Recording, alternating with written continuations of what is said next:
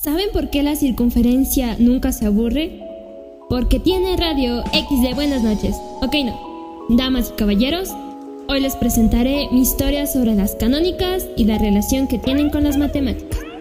Como saben, yo entré muy pequeñita a la escuela y mi tío siempre venía por mí. Al momento que me subí al carro, mi tío me dice, Mija, ¿por qué estás llorando?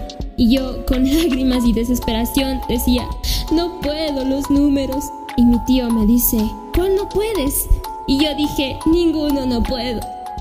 Y ahora mírenme, matemáticas es una de mis materias favoritas. Pero nunca pensé que hubieran tantas dificultades. Entre estas, las canónicas. Es que maldita sea, no me sé bien la ecuación canónica y quieren que me aprenda la inversa.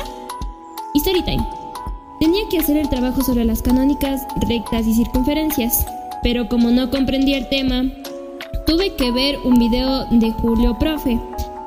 Pero adivinen qué, la señorita Dramas terminó viendo anime.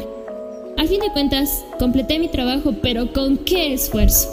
Al momento que iba a acostarme, para dormir, mi cerebro me dice, ¿ya te vas a dormir?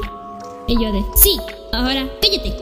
Mi cerebro, te faltó poner la gráfica en la ecuación general de una circunferencia. Yo en ese momento morí, pero sobreviví. En fin, tomen agüita, aprendan a estar solos y sobre todo no dependan emocionalmente de nadie.